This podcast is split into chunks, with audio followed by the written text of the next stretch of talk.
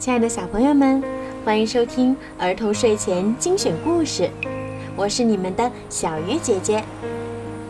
今天呀，小鱼姐姐要给你们讲的故事名字叫做《卧薪尝胆》。春秋时期，吴国打败了越国，吴王夫差抓了越王勾践，堂堂一国之主沦为阶下囚。越王勾践会怎样做？他的做法又会带给我们怎样的启示呢？我们一起来听今天的故事。春秋时期，吴国和越国之间经常发生战争。吴王夫差即位后，又要领兵攻打越国。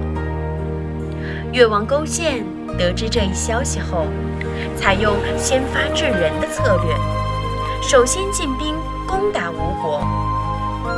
然而，吴国兵多将广，越国惨败，越王勾践也成了俘虏。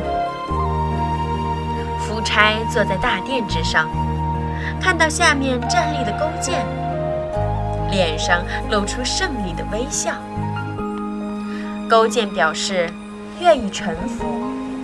并主动提出为夫差当奴仆，看守夫差父亲的坟墓，并为夫差养马。勾践在吴国待了三年，一直尽心尽力地为夫差做事。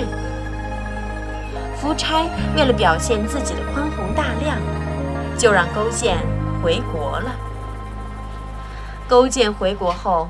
为了时刻提醒自己不忘亡国之耻，他放弃了安逸的生活，住到一个柴草棚里，并在房梁上用线悬了一颗苦胆。每天吃饭的时候，都用舌头尝一下。与此同时，他和身边的人同甘共苦，荣辱与共。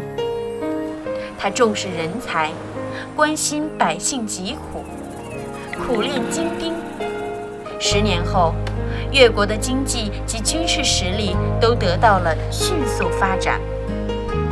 看到时机成熟了，勾践精神饱满地走出大帐，挥舞着越王剑，率领大军浩浩荡荡奔赴灭吴的征途。在公元前四百七十三年，一举灭了吴国。一雪当初的亡国之耻。越王勾践一直忍辱负重，他在谋划着他的复国大计。这个故事告诉我们，失败并不可怕，从哪里跌倒，就要从哪里爬起来。所以，小鱼姐姐也想告诉小朋友们，不管在生活中还是学习中。